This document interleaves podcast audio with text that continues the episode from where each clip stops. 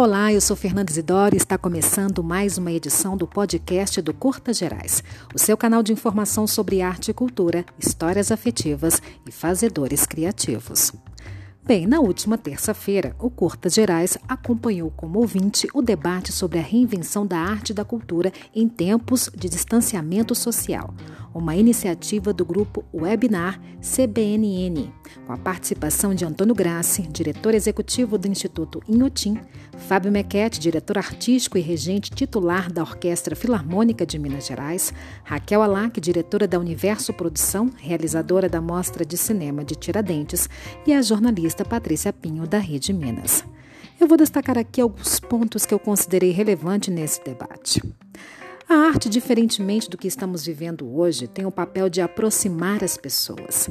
A experiência presencial e sensorial, a interação com as manifestações artísticas, o contato visual com as obras de arte e o artista, enfim, tudo isso é uma forma de conectar pessoas, conhecimento e saberes. O contato virtual é um estímulo, mais uma ferramenta que, em momentos de crise, aproxima o público do fazer artístico, mas não substitui o presencial. Os processos presencial e digital são complementares, mas a quarentena acelerou a dinâmica da linguagem virtual. Muitos artistas, agentes e equipamentos culturais estão se reinventando, produzindo arte e conteúdo por meio de suas redes sociais. A live se tornou a comunicação mais acessível em tempos de pandemia. O mundo digital protagoniza a cena. Os convidados do debate lembraram da importância da cultura e da arte como agentes transformadores da sociedade.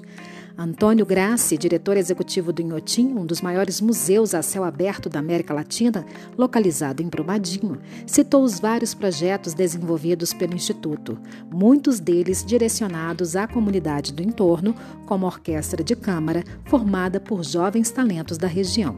Abre aspas. São 82 integrantes que, aliás, neste momento estão tendo aulas virtuais. Fábio Mequete destacou que é possível que a sociedade comece sim a entender o papel da arte e da cultura, inclusive a de entretenimento. Raquel Alac ressalta o fato de estar vendo mais uma vez a cultura como palco de transformações. A jornalista Patrícia Pinho, da Rede Minas, lembra que com a quarentena nunca se consumiu tanta arte e entretenimento. Fecha aspas. E aqui deixo a pergunta: como reinventar a arte e a cultura em tempos de distanciamento social? Primeiro, é preciso entender que cultura é indústria. É preciso que os governos federal, estadual e municipal apoiem o setor cultural e toda a sua cadeia produtiva. É preciso que a Lei de Emergência Cultural, que entrou na pauta de votação da Câmara dos Deputados na última quinta, seja aprovada para que artistas e agentes culturais possam continuar seu ofício, que é fazer arte, seja virtual ou em breve presencial.